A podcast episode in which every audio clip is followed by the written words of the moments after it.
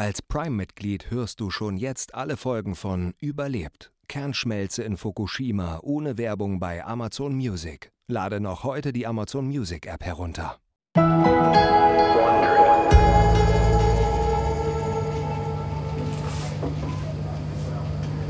Ikuo Izawa und sein Team von Ingenieuren sitzen um einen Tisch herum und studieren die Baupläne des Atomkraftwerks Fukushima. 24 Stunden sind vergangen, seit das Kraftwerk von einem schweren Erdbeben und einem darauffolgenden Tsunami erschüttert wurde. Isawas Stimmung ist düster. Der Tsunami hat die Systeme, die die Reaktoren kühlen, lahmgelegt. Das Wasser in diesen Systemen ist zu Dampf verkocht, wodurch sich ein gefährlich hoher Druck aufgebaut hat. Vor ein paar Stunden hat Isawa zwei Teams von Ingenieuren in das Reaktorgebäude 1 geschickt. Sie sollten zwei Entlüftungsklappen öffnen, um den Druck zu verringern. Dem ersten Team gelang es, eine der Klappen zu öffnen. Doch als sich das zweite Team der anderen Klappe näherte, waren die Strahlungswerte um sie herum so hoch, dass sie umkehren mussten. Seitdem haben sich Isawa und seine Ingenieure den Kopf zerbrochen, wie sie den Druck im Reaktor weiter senken können. Isawa reibt sich vor Erschöpfung die Augen. Langsam gehen ihm die Ideen aus. Dann hört er eine Stimme hinter sich. Lassen Sie es mich versuchen. Ich weiß genau, wo das Ventil im Keller ist. Er dreht sich um und sieht einen der jüngeren Ingenieure, einen Mann namens Katsuhiro. Isawa seufzt. Die Strahlung ist zu intensiv. Selbst drei Minuten dort drin könnten tödlich sein. Ich schaffe es in zwei. Ich war früher Leichtathlet. Isawa starrt ihn ungläubig an. Selbst wenn Katsuhiro ein schneller Läufer ist, wäre es Wahnsinn, ihn in dieses Gebäude zu schicken. Was ist, wenn es festsitzt? Wenn es festsitzt, laufe ich zurück. Und ich werde nicht allein gehen. Sato hat zugestimmt, mitzukommen. Sato ist ein weiterer junger Ingenieur im Team. Er und Katsuhiro sind zusammen zur Schule gegangen. Er ist ein großartiger Sportler, sogar schneller als ich. Das ist kein Laufwettbewerb. Haben Sie eine bessere Idee? Izawa senkt den Kopf und schweigt einen Moment lang. Dann schaut er in die Augen der beiden jungen Freiwilligen. Zwei Minuten, nicht eine Sekunde länger, okay? Katsuhiro und Sato beginnen sich aufzuwärmen. Sie dehnen ihre Beine und machen Hampelmänner. Sie scherzen miteinander, wer von ihnen schneller laufen wird. Es schmerzt Isawa zu sehen, wie sorglos die beiden jungen Männer sind, während sie kurz davor sind, ihr Leben aufs Spiel zu setzen. Katsuhiro und Sato ziehen ihre Strahlenschutzanzüge an, schlüpfen in ihre silbernen, flammensicheren Overalls und passen ihre Sauerstoffflaschen an. Während Isawa sie beobachtet, überlegt er, ob er den Einsatz abblasen soll. Es ist das größte Opfer, das er je von seinen Mitarbeitern verlangt hat. Sie riskieren ihr Leben, um das Kraftwerk zu retten, wenn nicht sogar die gesamte Region Fukushima. Als sie endlich fertig sind, setzt Isawa ein tapferes Lächeln auf und schickt sie los. Lauft schnell! Eine Minute später klingelt das Telefon auf Isawas Schreibtisch. Es ist der Werksleiter Masao Yoshida im ERC, dem Notfallzentrum. Was ist das für ein Rauch, der aus dem Reaktorgebäude 1 kommt? Was für ein Rauch? Es gibt hier keine Fenster, ich kann nicht sehen.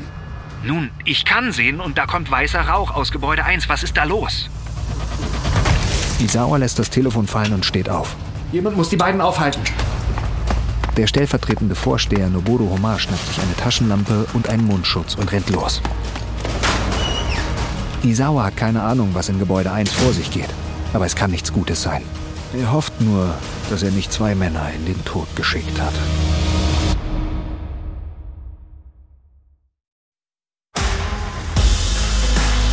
Ich bin Matthias Weidenhöfer und das ist Überlebt von Wondery.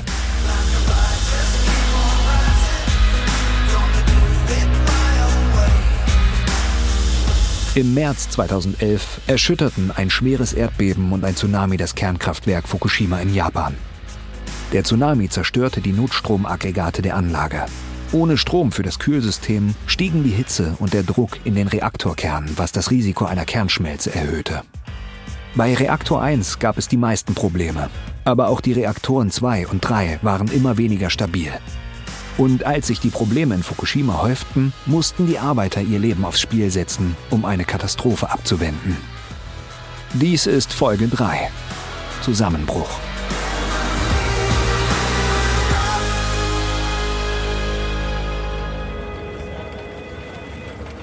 Im Notfallzentrum bittet Werksleiter Masao Yoshida einen Ingenieur an seinen Schreibtisch.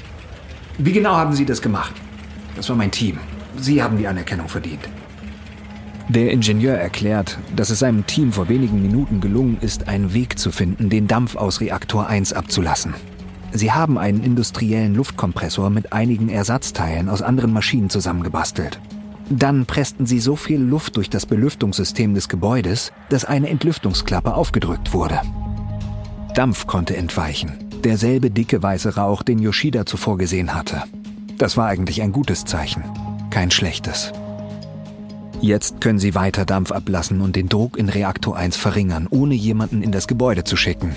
Yoshida ist erleichtert, als er hört, dass Iko Izawa sein letztes Selbstmordkommando zurückgerufen hat, noch bevor sie wussten, was den weißen Rauch verursacht hat.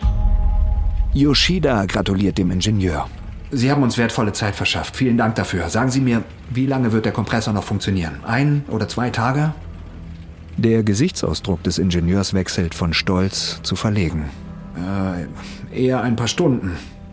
Der Ingenieur erklärt, dass Teile der Anlage buchstäblich mit Klebeband zusammengehalten werden. Das ist eine vorübergehende Lösung. Sie müssen eine Lösung finden, die länger hält. Und Yoshida glaubt, dass er vielleicht eine hat. Er hat den ganzen Morgen mit einer radikalen Idee herumgespielt. Er schaut sich den Ingenieur genau an.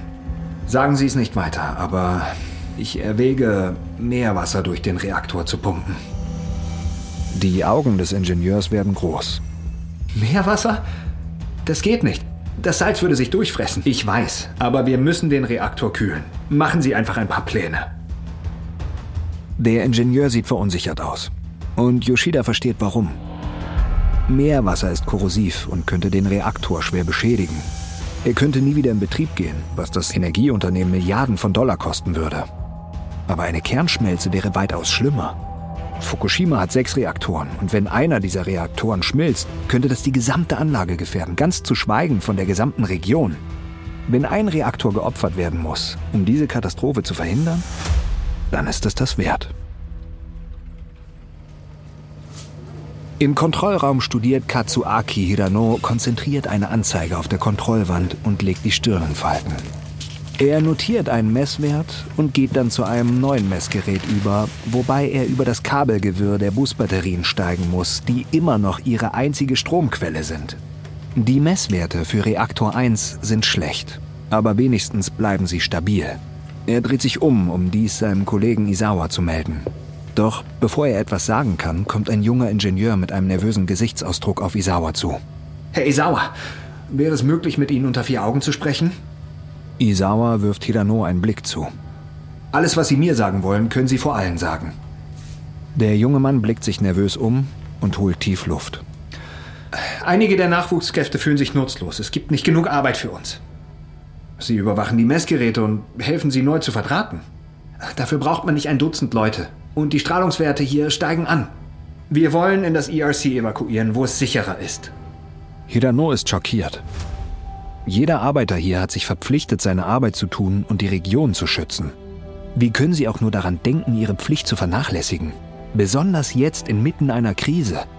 Er sieht, dass Isawa ebenso erschüttert aussieht. Was? Sie wollen den Kontrollraum aufgeben?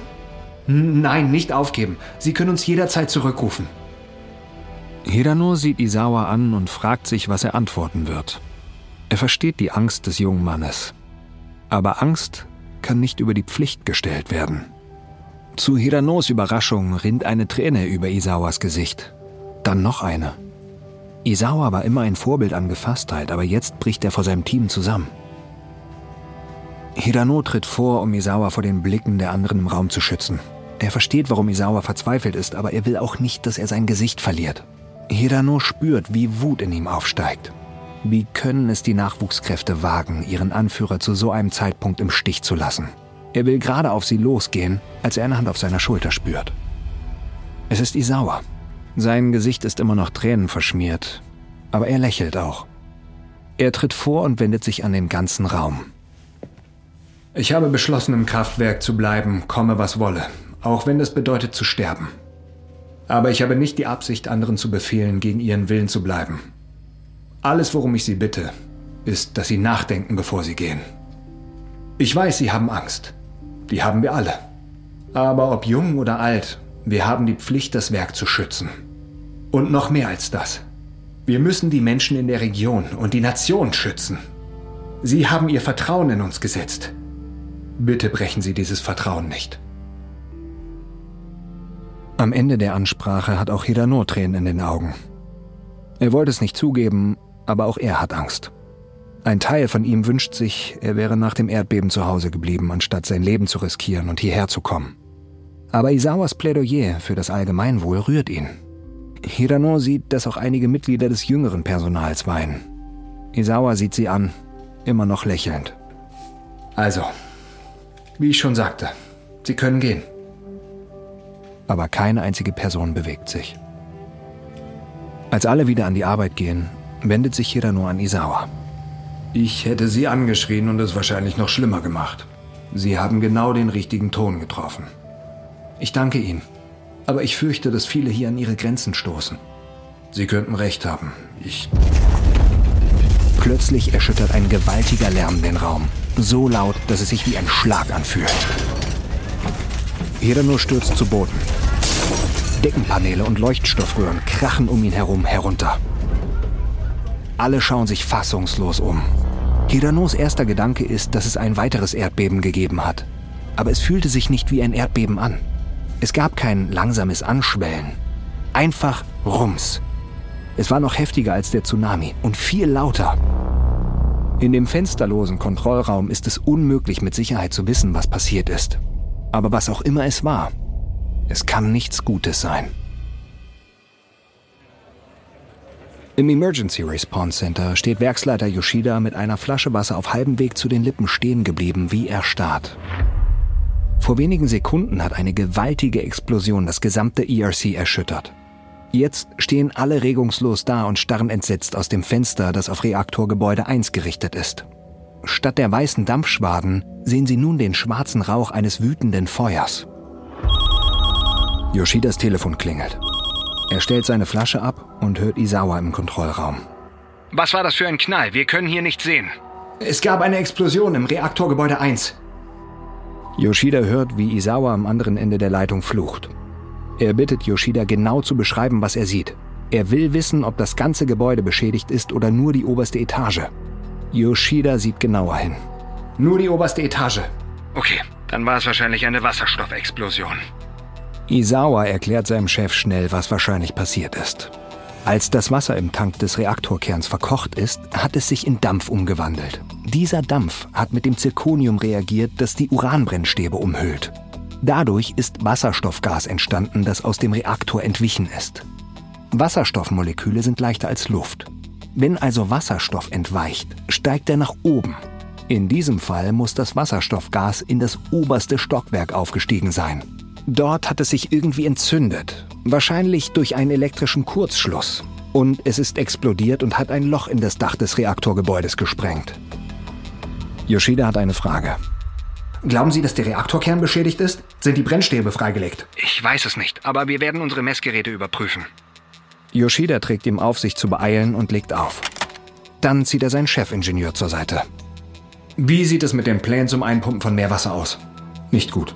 Die Pumpen der Löschfahrzeuge sind nicht stark genug, um Wasser aus dem Meer zu holen. Die Schläuche sind auch nicht lang genug. Wir brauchen eine Wasserquelle vor Ort. Yoshida bittet den Ingenieur, die Videoaufnahmen aus der Umgebung des Kernkraftwerks zu überprüfen. Bei all den Überschwemmungen durch den Tsunami muss es irgendwo Meerwasser geben.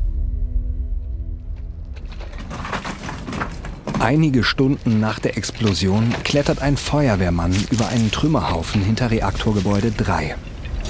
Er humpelt. Er ist letzte Nacht gestürzt und hat sich den Knöchel verstaucht. Und er fühlt sich wegen des Schlafmangels schwindelig. Er war die letzte Nacht wach und hat geholfen, Wasser in Reaktor 1 zu pumpen. Aber jetzt sind alle Hydranten versiegt. Sie müssen eine andere Wasserquelle finden. Oben auf dem Trümmerhaufen wirft der Feuerwehrmann einen Blick nach unten und lächelt. Er ruft über seine Schulter seinem Sergeant zu. Ich glaube, ich habe gerade unser Wasser gefunden. Der Sergeant klettert auf den Haufen und stellt sich neben ihn. Gemeinsam schauen sie auf die Rettung hinunter. Eine riesige Grube, 61 Meter lang, 6 Meter breit und 9 Meter tief. Und sie ist bis zum Rand mit dem Wasser des Tsunamis gefüllt. Der Sergeant klopft dem Feuerwehrmann auf die Schulter. We're back in business. Aber das ist doch Meerwasser. Wird das nicht die Rohre zerfressen? Die Chefs sagen, es ist okay. Los, holen wir die Lastwagen. Doch als sie sich umdrehen, wird ihnen klar, was zwischen ihnen und den Löschzügen liegt. Tonnen von Schutt und Trümmern und dann noch ein riesiger verstärkter Zaun. Es ist vollkommen unmöglich, die Lastwagen durchzubekommen. Der Feuerwehrmann wendet sich an seinen Vorgesetzten. Können wir die Bulldozer benutzen? Die sind alle in der Reparatur. Der Tsunami hat jeden einzelnen beschädigt. Wir müssen die Trümmer von Hand beseitigen. Der Feuerwehrmann seufzt. Seine Muskeln schmerzen vor Erschöpfung, sein Knöchel pocht und er sehnt sich nach Schlaf. Aber er klettert den Schutthaufen wieder hinunter und schließt sich dem Rest seiner Mannschaft an, die beginnt den Weg zur Wassergrube freizumachen. Werksleiter Yoshida blickt auf den riesigen Fernseher im ERC. Es ist ein Nachrichtensender, der Bilder des schwelenden Kraters auf dem Reaktorgebäude 1 zeigt. Er schüttelt angewidert den Kopf. Er ist sich sicher, dass diese Explosion nie stattgefunden hätte, wenn es ihnen gelungen wäre, den Dampf früher abzulassen und den Druck im Inneren des Reaktors zu verringern. Aber sie mussten auf das Büro des Premierministers warten, um die Umgebung zu evakuieren. Und die Bürokraten der Regierung haben zu lange gebraucht. Glücklicherweise ist der Reaktorkern noch intakt. Der Verlust des Gebäudedachs hat das Risiko eines Strahlungslecks jedoch erhöht. Im obersten Stockwerk befinden sich Wasserbecken mit alten Brennstäben, die noch radioaktiv sind. Durch die Explosion sind diese Becken nun im Freien. Wenn das Wasser in den Becken ausläuft oder verdampft, könnten die abgebrannten Brennstäbe überhitzen und Radioaktivität in die Luft abgeben. Yoshida wartet gespannt auf die Bestätigung, dass die Feuerwehrleute den Weg für die Löschfahrzeuge freigemacht haben, damit sie beginnen können, Meerwasser in den Reaktor zu pumpen. Als sein Telefon klingelt, nimmt er sofort den Hörer ab. Doch statt des Feuerwehrchefs hörte ein Manager der Tokyo Electric Power Company, TEPCO, dem Unternehmen, dem das Kraftwerk gehört. Was höre ich da? Dass Meerwasser durch den Reaktor gepumpt werden soll? Yoshida beginnt zu erklären, dass es eine Explosion gegeben hat. Aber der Manager unterbricht ihn. Wenn die Rohre durch Meerwasser korrodieren, könnte das langfristige Schäden verursachen. Wir würden den Reaktor nie wieder in Betrieb nehmen können. Haben Sie eine Ahnung, wie viel das kosten würde? Yoshida schließt frustriert die Augen. Das ist alles, was die Leute bei TEPCO zu interessieren scheint? Dass sie Geld verlieren könnten? Sie begreifen offensichtlich nicht, wie schlimm die Lage ist oder wie viel schlimmer sie werden könnte. Aber wir brauchen jetzt Wasser für Reaktor 1. Er ist bereits überhitzt und unsere Wassersysteme sind komplett ausgefallen. Wie sollen wir sonst den Kern kühlen? Lassen Sie sich etwas einfallen, aber unter keinen Umständen machen... Plötzlich ist die Leitung tot. Das ist nicht überraschend. Die Kommunikation nach außen ist seit dem Tsunami unzuverlässig. Aber es ist ein Glücksfall für Yoshida. Es verschafft ihm ein paar wertvolle Minuten zum Nachdenken. Sein erster Impuls ist, dem TEPCO-Manager zu sagen, dass sie sich zum Teufel scheren sollen. Während sie in ihren Luxusbüros sitzen und keine Lösungen parat haben, ist er derjenige, der daran arbeitet, dieses verdammte Kraftwerk zu retten. Und Meerwasser ist ihre einzige Option. Aber nach kurzem Überlegen wird ihm klar, dass er das nicht tun kann. Wenn er sich offen weigert, Anweisungen nachzukommen, werden sie ihn einfach entlassen und durch einen gefügigeren Mitarbeiter ersetzen. Irgendwie muss er einen Weg finden, beides zu tun. Seine Chefs in Tokio besänftigen und das Werk vor dem Ruin retten. Und er muss sich schnell etwas einfallen lassen. Denn mit jeder Minute, die verstreicht, steigt das Risiko des Worst-Case-Szenarios. Der totalen Kernschmelze.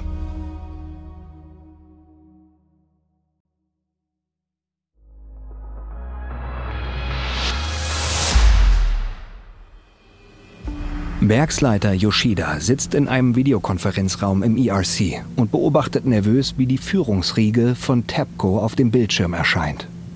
Er sieht ein Dutzend Männer in Anzügen, die an einem großen Tisch in einem mit Holz getäfelten Raum sitzen. Ihre Gesichter sind ernst. Yoshidas Magen knurrt, als er die vorbereiteten Sushi-Teller auf dem Tisch vor ihnen sieht. Er hatte den ganzen Tag kaum Zeit zu essen.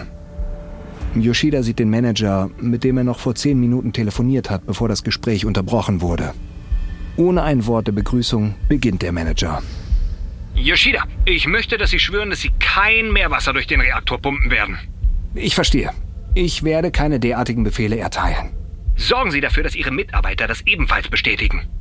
Yoshida wendet sich an seinen Chefingenieur, der ein paar Meter entfernt steht. Haben Sie meinen Befehl gehört? Der Ingenieur geht weg, ohne ein Wort zu sagen. Yoshida spürt, wie sich seine Brust zusammenzieht. Er hofft, dass dieser Trick funktioniert. Yoshida wusste, dass die TEPCO-Manager ihm verbieten würden, Meerwasser durch den Reaktor zu pumpen. Und er wusste, dass sie von seinen Arbeitern eine mündliche Bestätigung verlangen würden, dass auch sie den Befehl verstanden hatten. Vor der Videokonferenz hat sich Yoshida also heimlich mit seinem leitenden Ingenieur zusammengesetzt und ihn angewiesen, nicht zu sprechen, wenn er gebeten würde, seinen Befehl zu bestätigen. Wenn der Ingenieur nun später befragt wird, kann er sagen, er habe nicht gehört, was gefragt wurde. Die Verantwortung für die Missachtung des TEPCO-Befehls wird also direkt auf den Schultern von Yoshida lasten. Aber der Manager in Tokio lässt sich nicht so leicht täuschen. Ich habe ihn nicht gehört. Hat er es bestätigt? Yoshida wählt seine Worte sorgfältig. Wenn ich meinen Männern eine Anweisung gebe, befolgen sie sie. Und jetzt bitte. Ich möchte wieder an die Arbeit gehen. Der Manager schaut zweifelnd, nickt aber. Als Yoshida sich abmeldet, verspürt er Schuldgefühle. Er hat sein ganzes Leben für TEPCO gegeben. Er schuldet ihnen alles. Und er hat sie gerade angelogen. Er wird eines ihrer wertvollsten Güter ruinieren. Aber tief in seinem Herzen weiß er, dass er das Richtige tut. Unter einem mondlosen Nachthimmel sitzt der Feuerwehrmann hinter dem Steuer eines Bulldozers und starrt auf den hohen Stacheldrahtzaun, der ihm den Weg versperrt.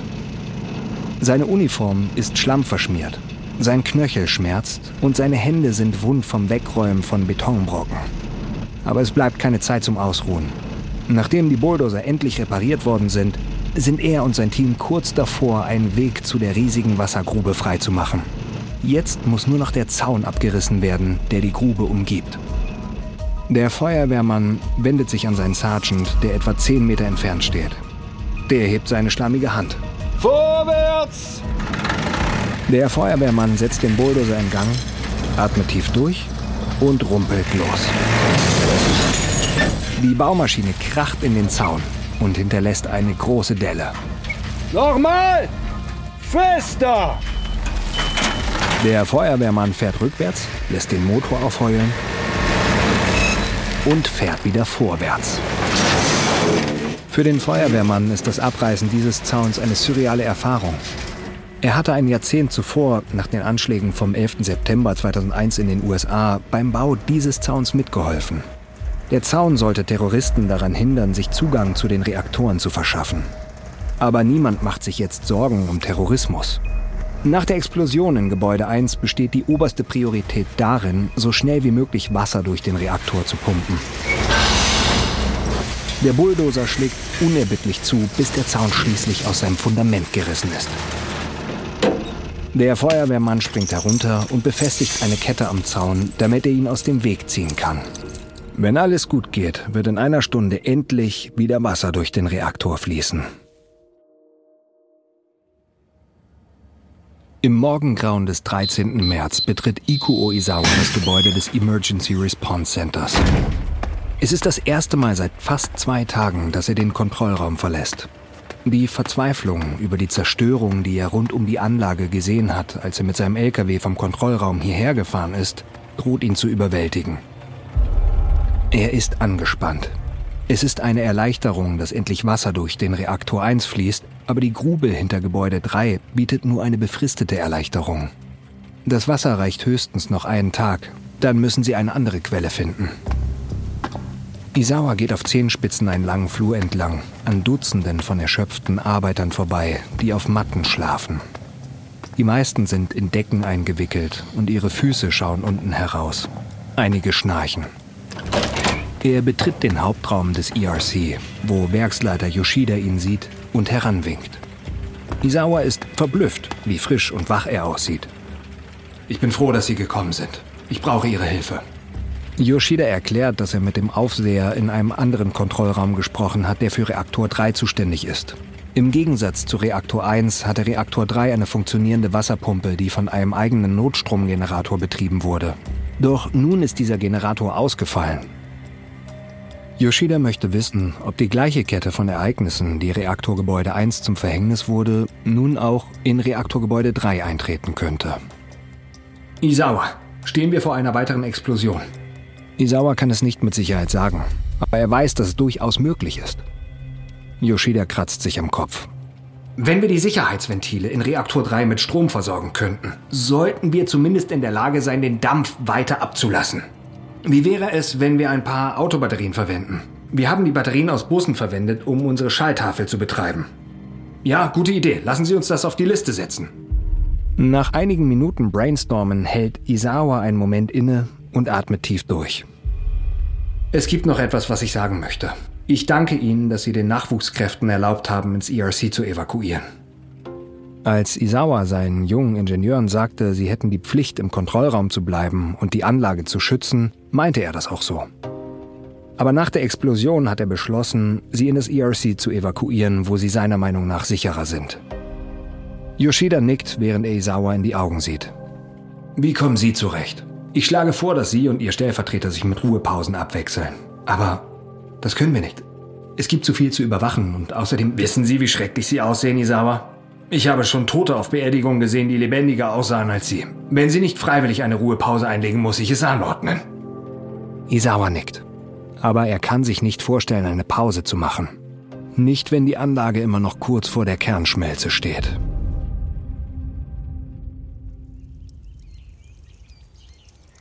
Ein Elektriker steht mehrere Zentimeter tief im Wasser auf einem der Parkplätze des Kernkraftwerks Fukushima. Er starrt auf sein Auto oder was davon übrig ist. Die tiefstehende Morgensonne beleuchtet die eingeschlagene Heckscheibe, die zerbrochenen Spiegel und die verbeulten Seiten. Das Lenkrad ist mit Seegras bedeckt. Ein Kollege, der neben ihm steht, klopft ihm auf die Schulter. Komm schon, lass uns die Haube öffnen. Der Elektriker hält seinen Autoschlüssel hoch und drückt den Knopf. Erstaunlicherweise lässt sich das Auto entriegeln. Die Kraftwerksleitung hat alle aufgefordert, ihre Autobatterien zu spenden. Nach der Explosion im Reaktorgebäude 1 wollen sie die Sicherheitsventile der Reaktoren 2 und 3 öffnen, um den Dampf abzulassen, der sich in ihren Kühlsystemen angesammelt hat. Dazu brauchen sie den Strom von etwa 20 Autobatterien. Der Elektriker öffnet die beschädigte Tür seines Autos und zieht einen Hebel unter dem Armaturenbrett, um die Motorhaube zu öffnen. Sein Kollege hebt die Motorhaube hoch und beginnt zu lachen. Was ist so lustig? Der Elektriker geht nach vorne und sieht ein halbes Dutzend Seesterne im Motorblock. Das ist schon irgendwie komisch. Er hat dieses Auto geliebt. Nachdem sie seine Batterie entnommen und auf einen Karren geladen haben, wendet sich der Elektriker an seinen Kollegen. Okay, wo ist dein Auto? Doch sein Kollege schüttelt den Kopf. Ich gebe meine Batterie nicht her. Aber wir haben den Befehl. Nein, Sie haben von Freiwilligen geredet. Und ich werde meine beste Chance für eine Flucht nicht aufgeben. Was ist, wenn es ein weiteres Erdbeben gibt? Der Elektriker ist schockiert, aber sein Kollege bleibt dabei. Sei nicht so dumm. Du weißt genauso gut wie ich, dass diese Batterien überhaupt nichts bringen. Vielleicht nicht, aber wir müssen es doch wenigstens versuchen. Wenn du ein Trottel sein willst, dann immer zu. Ich habe vor, diesen Mist hier zu überleben. Und jetzt komm, lassen Sie den Rest der Batterien holen. Er holt eine Liste aus seiner Tasche zusammen mit einem Bündel Autoschlüssel und geht davon. Der Elektriker bleibt stehen und wird von Zweifeln übermannt. Ist er ein Trottel? Ist wirklich jeder auf sich allein gestellt? Er weigert sich, das zu glauben. Doch egal, ob er nun ein Trottel ist oder nicht, er wird alles tun, was er kann, um das Werk zu retten. Masao Yoshida nimmt den letzten Bissen seines Mikrowellengerichts und hebt das Telefon ab, das auf seinem Schreibtisch im ERC klingelt. Es handelt sich um den Vorsteher des Kontrollraums von Reaktor 3. Der Druck im Kern wird immer höher. Ich befürchte, dass sich Wasserstoff anreichert. Yoshida ist nicht überrascht. Die Sicherheitsventile im Gebäude 3 sind noch nicht geöffnet worden. Natürlich wird der Druck immer größer. Dennoch fühlt sich die ständige Flut an schlechten Nachrichten wie ein Schraubstock an, der sich um seine Brust zieht. Er schließt die Augen und atmet. Am frühen Morgen, während einer dringend benötigten Zigarettenpause, dachte Yoshida an seine Familie, seine drei Söhne, seine Frau Yoko. Ihm wurde klar, dass er sie seit dem Erdbeben nicht einmal kontaktiert hat. Er war einfach zu beschäftigt. Sie müssen Krankvorsorge sein. Er dachte auch an die letzten Worte, die er an seine Frau gerichtet hatte. Er kann sich nicht einmal mehr daran erinnern, was genau er gesagt hat, aber er ist sicher, dass sie unzureichend waren. Wenn er das hier lebend übersteht, möchte er seiner Frau vor allem sagen, wie viel sie ihm bedeutet. All das geht ihm durch den Kopf, bis er hört, wie sich der Vorsteher am Telefon räuspert. Sind Sie noch da? Das Problem mit dem Wasserstoff. Was sollen wir tun? Yoshida weiß, dass er wirklich keine andere Wahl hat. Ich rufe die Werksfeuerwehr. Sie pumpen bereits Wasser aus einer Grube mit Meerwasser in Reaktor 1. Wir werden auch etwas Wasser in Reaktor 3 umleiten. Aber Meerwasser, das könnte die ganze Anlage ruinieren. Das weiß ich. Aber wir müssen es tun. Yoshida legt auf und starrt an die Decke. Jetzt ruiniert er möglicherweise einen zweiten Reaktor im Wert von Milliarden. Ganz zu schweigen von seiner Karriere. Aber eine weitere Explosion können sie nicht riskieren. Der Kontrollraumvorsteher Isawa liegt dösend unter einem Schreibtisch im hinteren Teil des ERC. Unter seiner Decke ist es dunkel und warm. Und im Vergleich zu dem Chaos, das in der Anlage herrscht, ist es ruhig. Es ist schon ein ganzer Tag vergangen, seit der Werksleiter Yoshida ihm gesagt hat, er solle sich ausruhen. Isawa hat sich zunächst gewehrt. Aber als endlich Wasser durch die beiden Reaktoren 1 und 3 gepumpt werden konnte, lief es, nun ja, immer noch nicht gut. Aber zumindest war die Lage einigermaßen im Griff. Und die Wahrheit ist, dass er kaum noch die Augen aufhalten konnte. Also hat er Yoshidas Rat befolgt und sich diese Pause gegönnt. Er schaut auf seine Uhr 10.30 Uhr. Fast drei volle Tage seit dem Erdbeben.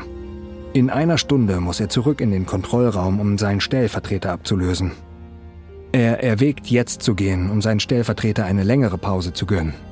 Aber es ist so warm und gemütlich unter diesem Schreibtisch. Isawa beschließt, seine Augen zu schließen und noch ein paar Minuten befreienden Schlaf zu genießen. Doch dann wird er von einem ohrenbetäubenden Knall wachgerüttelt. Isawa setzt sich so schnell auf, dass er mit dem Kopf an den Schreibtisch stößt. Ein Moment lang sieht er Sterne. Dann krabbelt er hervor, die Decke immer noch um ihn gewickelt. Eine weitere gewaltige Explosion hat die Anlage erschüttert. Isawa schließt sich den Arbeitern an, die sich bereits an den Fenstern versammelt haben. Er stellt sich auf die Zehenspitzen und sieht schwarzen Rauch aus dem Reaktorgebäude 3 aufsteigen. Das oberste Stockwerk des Gebäudes ist explodiert, genau wie bei Gebäude 1. Es erinnert Isawa an Aufnahmen, die er von den Türmen des World Trade Centers vor deren Einsturz im Jahr 2001 gesehen hat. Er hätte nie gedacht, dass er so etwas einmal aus nächster Nähe sehen würde.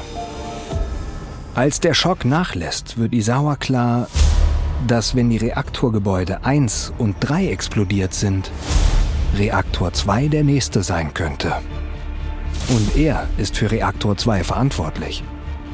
Er muss sofort zurück in den Kontrollraum.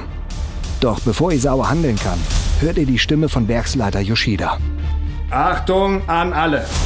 Wir können nicht riskieren, dass jemand der Strahlung draußen ausgesetzt wird. Also darf bis auf weiteres niemand diesen Raum verlassen. Das ist ein Befehl. Keine Ausnahmen. Isawa stöhnt. Wenn er doch nur die letzten Minuten nicht geschlafen hätte. Er könnte jetzt wieder im Kontrollraum sein, bereit zu übernehmen. Stattdessen sitzt er hier im ERC fest. Und er wird den Gedanken nicht los, dass er seine Männer im Stich gelassen hat, gerade als sie ihn am meisten brauchten.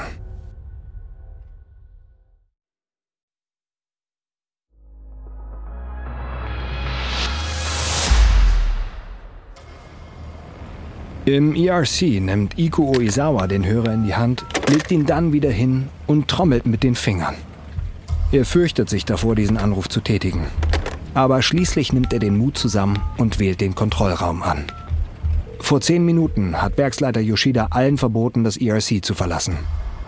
Isawa hat versucht, eine Ausnahmegenehmigung zu bekommen, aber Yoshida ist hart geblieben. Niemand darf das Gebäude verlassen, weil die Radioaktivität stark angestiegen ist seit der Explosion des Daches von Reaktorgebäude 3. Isawa versteht, warum Yoshida den Befehl erteilt hat. Aber er hat das Gefühl, dass er seine Männer im Kontrollraum im Stich lässt. Sein Stellvertreter Noboru Homa nimmt ab. Isawa erklärt Yoshidas Anweisung und teilt ihm mit, dass er nicht zurückkommen und ihn ablösen kann. Ein Moment lang ist es still. Dann zu Isawas Überraschung hört er, wie Homar ein Schluchzen unterdrückt. Es ist okay. Es gibt keinen Grund, uns abzulösen. Es ist nicht von Dauer. Ich kann nur im Moment nicht zurückkehren. Es ist alles in Ordnung. Wir kennen unsere Pflicht. Isawa kann hören, was Omar wirklich meint. Er glaubt, dass man sie aufgegeben hat. Jetzt ist es Isawa, dem die Tränen kommen. Halten Sie die Stellung, Omar. Ich komme zurück, so schnell ich kann. Isawa legt auf und starrt auf das schwelende Obergeschoss von Reaktorgebäude 3. Er weiß, dass er die eigentliche Gefahr gar nicht sehen kann, die unsichtbare Radioaktivität, die alles da draußen vergiftet. Aber er hört immer wieder die Stimme von Homar in seinem Kopf. Seine Worte, wir kennen unsere Pflicht. Und mit einem Mal wird Isawa klar, was seine Pflicht ist. Er muss zu seinen Männern zurückkehren. Er steht auf und geht zu den Spinden hinüber, in denen das ERC die Strahlenschutzausrüstung aufbewahrt. Er steckt ein Bein in einen Schutzanzug, dann das andere. Isawas Platz ist jetzt im Kontrollraum bei seinen Männern. Strahlung hin oder her. Dorthin wird er gehen. In einem Korridor außerhalb des Emergency Response Centers bellt Masao Yoshida das Dekontaminierungsteam an, sich zu beeilen. Eine Gruppe von Ingenieuren ist gerade von einer Aufklärungsmission zurückgekehrt. Doch bevor Yoshida mit ihnen sprechen kann, muss das Dekontaminierungsteam allen die Kleidung abnehmen, sie in einen Beutel stecken und sie dann auf Strahlung untersuchen.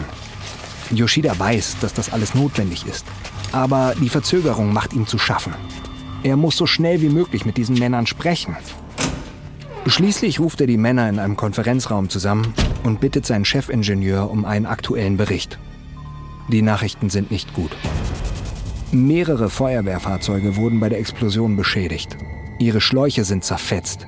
Für die verbleibenden Fahrzeuge ist die einzige Wasserquelle nun unzugänglich. Die Grube mit dem Meerwasser ist erneut durch Trümmer blockiert worden. Schlimmer noch, herumfliegende Trümmer aus Reaktor 3 haben das Reaktorgebäude 2 getroffen. Yoshida erkundigt sich beim Chefingenieur nach Einzelheiten. Wenn Sie sagen, dass Nummer 2 beschädigt wurde, meinen Sie dann das Gebäude oder den Reaktorkern? Äh, ich glaube, der Reaktorkern. Es ist mir egal, was Sie glauben. Was wissen Sie denn? Äh, ich weiß noch nichts Genaues, aber es scheint wahrscheinlich, dass der Kern beschädigt ist. Yoshida lehnt sich fassungslos zurück. Der erste Gedanke, der ihm durch den Kopf geht, ist, mein Gott, das war's für uns. Wenn es stimmt, was der Ingenieur sagt, besteht jetzt die reale Gefahr, dass Reaktor 2 explodieren könnte. Und zwar nicht nur eine Wasserstoffexplosion im obersten Stockwerk, sondern eine Explosion des Reaktorkerns. Das ist das absolute Worst-Case-Szenario. Massive Mengen radioaktiver Partikel würden sich überall verteilen. Jeder hier im Kraftwerk würde wahrscheinlich an einer Strahlenvergiftung sterben und die gesamte Region wäre ebenfalls verstrahlt. Yoshida verlässt den Konferenzraum und eilt zurück zum ERC. Auch wenn sein Ingenieur ihm nicht mit Sicherheit sagen konnte, was mit Reaktor 2 passieren wird, Yoshida hat keine andere Wahl. Er muss handeln. Er greift zum Telefon und befiehlt den wenigen unbeschädigten Feuerwehrfahrzeugen des Kraftwerks einen Weg, irgendeinen Weg zu finden, um so nah wie möglich ans Meer zu gelangen und damit zu beginnen, Meerwasser in Reaktor 2 zu pumpen. Er kann sich lebhaft vorstellen, was seine Chefs bei TEPCO sagen, wenn sie herausfinden, dass er die Zerstörung von nicht nur einem Reaktor angeordnet hat, sondern von dreien. Iko Uesawa sitzt im Kontrollraum mit seinen Ingenieuren. Alle wollen etwas von ihm. Schließlich muss er sie anschreien, damit sie aufhören und einer nach dem anderen spricht. Vor sieben Stunden hat er entgegen Yoshidas Anweisung das ERC verlassen und ist mit einem Lastwagen zurück zum Kontrollraum gefahren. Es gab ein tränenreiches, freudiges Wiedersehen mit seinem Stellvertreter. Aber seither gibt es ein Problem nach dem anderen. Ein Ingenieur berichtet ihm, dass der Wasserstand im Reaktortank 2 rapide gesunken ist. Ein anderer sagt, dass die Temperatur im Innern so schnell ansteigt, dass er befürchtet, dass der Brennstoff schmilzt. Doch die schlimmste Nachricht kommt von Noboru Homar. Der Pumpvorgang in Block 2 wurde gestoppt. Gestoppt? Was ist passiert? Ich weiß es nicht. Aber alle Messgeräte sagen das gleiche. Es fließt kein Wasser mehr durch. Isawa eilt zur Kontrollwand, um die schlechte Nachricht zu bestätigen.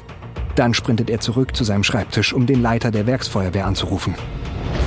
Als der Chef das Problem erklärt, stöhnt Isawa. Den Löschfahrzeugen, die Wasser durch den Reaktor pumpen, ist das Benzin ausgegangen. In dem ganzen Trubel hat niemand daran gedacht, sie aufzutanken. Es wird mindestens eine Stunde dauern, bis sie wieder in Betrieb sind und Wasser durch Reaktor 2 fließen kann.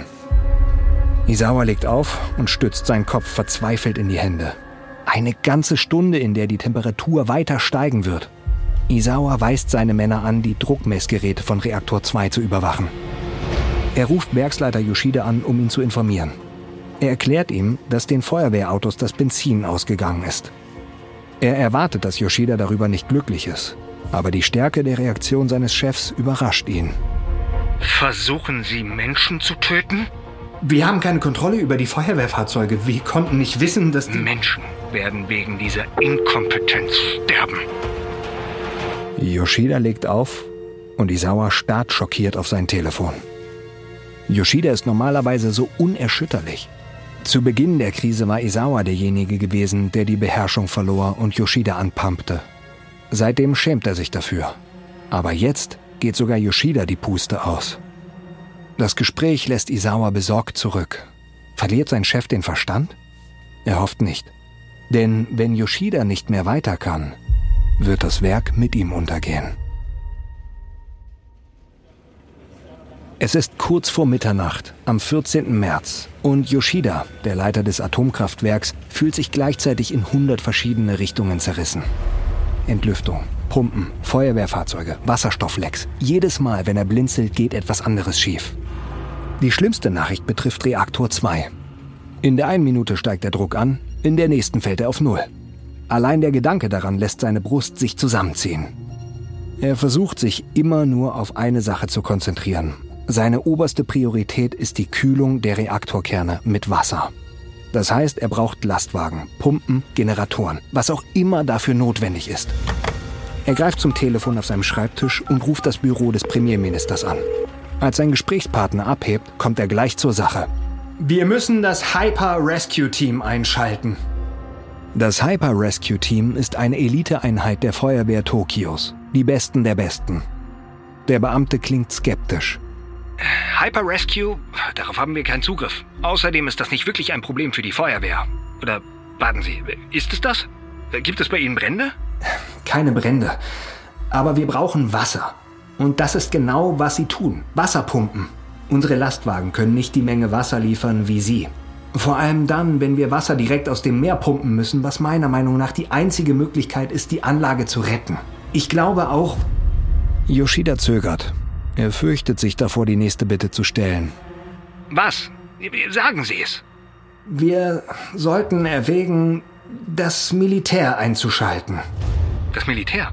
Wenn die Lage so schlimm ist, werden wir sicherlich alle Möglichkeiten ausloten, aber... Es gibt nichts mehr auszuloten. Wir haben zu wenig Lastwagen, Pumpen, Wasser, alles. Wenn Sie uns keine Hilfe von außen besorgen, sind wir erledigt. Angewidert wirft er den Hörer aufs Telefon. Aber er ist nicht wirklich überrascht über die Reaktion des Beamten auf seine Vorschläge. Seit dem fanatischen Militarismus des Zweiten Weltkriegs ist das Militär in Japan ein heikles Thema. Es gibt zwar eine minimale Selbstverteidigungsgruppe, aber die Vermischung von zivilen und militärischen Angelegenheiten ist ein Tabu. Die Einberufung des Militärs wäre ein noch nie dagewesener Schritt. Beim Hyper Rescue Team sind die Hürden eher politischer Natur. Japan ist sehr bürokratisch und der Premierminister hat keine direkten Befugnisse über das Hyper Rescue Team. Aber diese Krise ist beispiellos. Jetzt ist nicht der richtige Zeitpunkt für Bürokratie. Wenn die Reaktoren nicht so schnell wie möglich gekühlt werden, könnten sie explodieren. Die Radioaktivität würde das gesamte mittlere Drittel Japans vergiften und es für Jahrzehnte unbewohnbar machen. Es ist ein schwindelerregender Gedanke. Yoshida tastet in seinem Anzug nach Zigaretten. Er braucht jetzt eine. Vielleicht auch zwei. Doch als Yoshida aufsteht, wird ihm plötzlich schwindelig. Er hört ein Keuchen hinter sich. Jemand ruft seinen Namen und er versucht sich umzudrehen, um nachzusehen. Aber er kann nicht. Zu seiner Verwirrung sackt er gegen die Wand. Bevor er weiß, wie ihm geschieht, rutscht er in Zeitlupe zu Boden, unfähig zu stoppen. Mehrere Menschen eilen auf ihn zu, aber alles scheint in Watte gepackt und weit weg zu sein, als ob er unter Wasser wäre. Seine Augenlider fühlen sich an, als würden sie jeweils 100 Pfund wiegen. Er versucht sich zusammenzureißen. Er ist derjenige, der seine Männer durch diese Krise führt. Er kann nicht ohnmächtig werden. aber seine Kräfte lassen ihn im Stich und seine Augen fallen zu. Yoshidas letzter Gedanke ist, dass er nichts mehr tun kann. Das Schicksal des Werks, denkt er, liegt nun in den Händen von Buddha und den Göttern.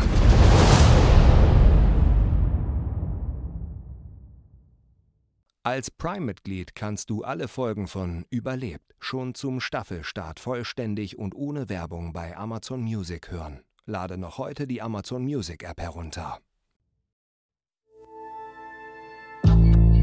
Dies war Folge 3 unserer vierteiligen Serie Kernschmelze in Fukushima.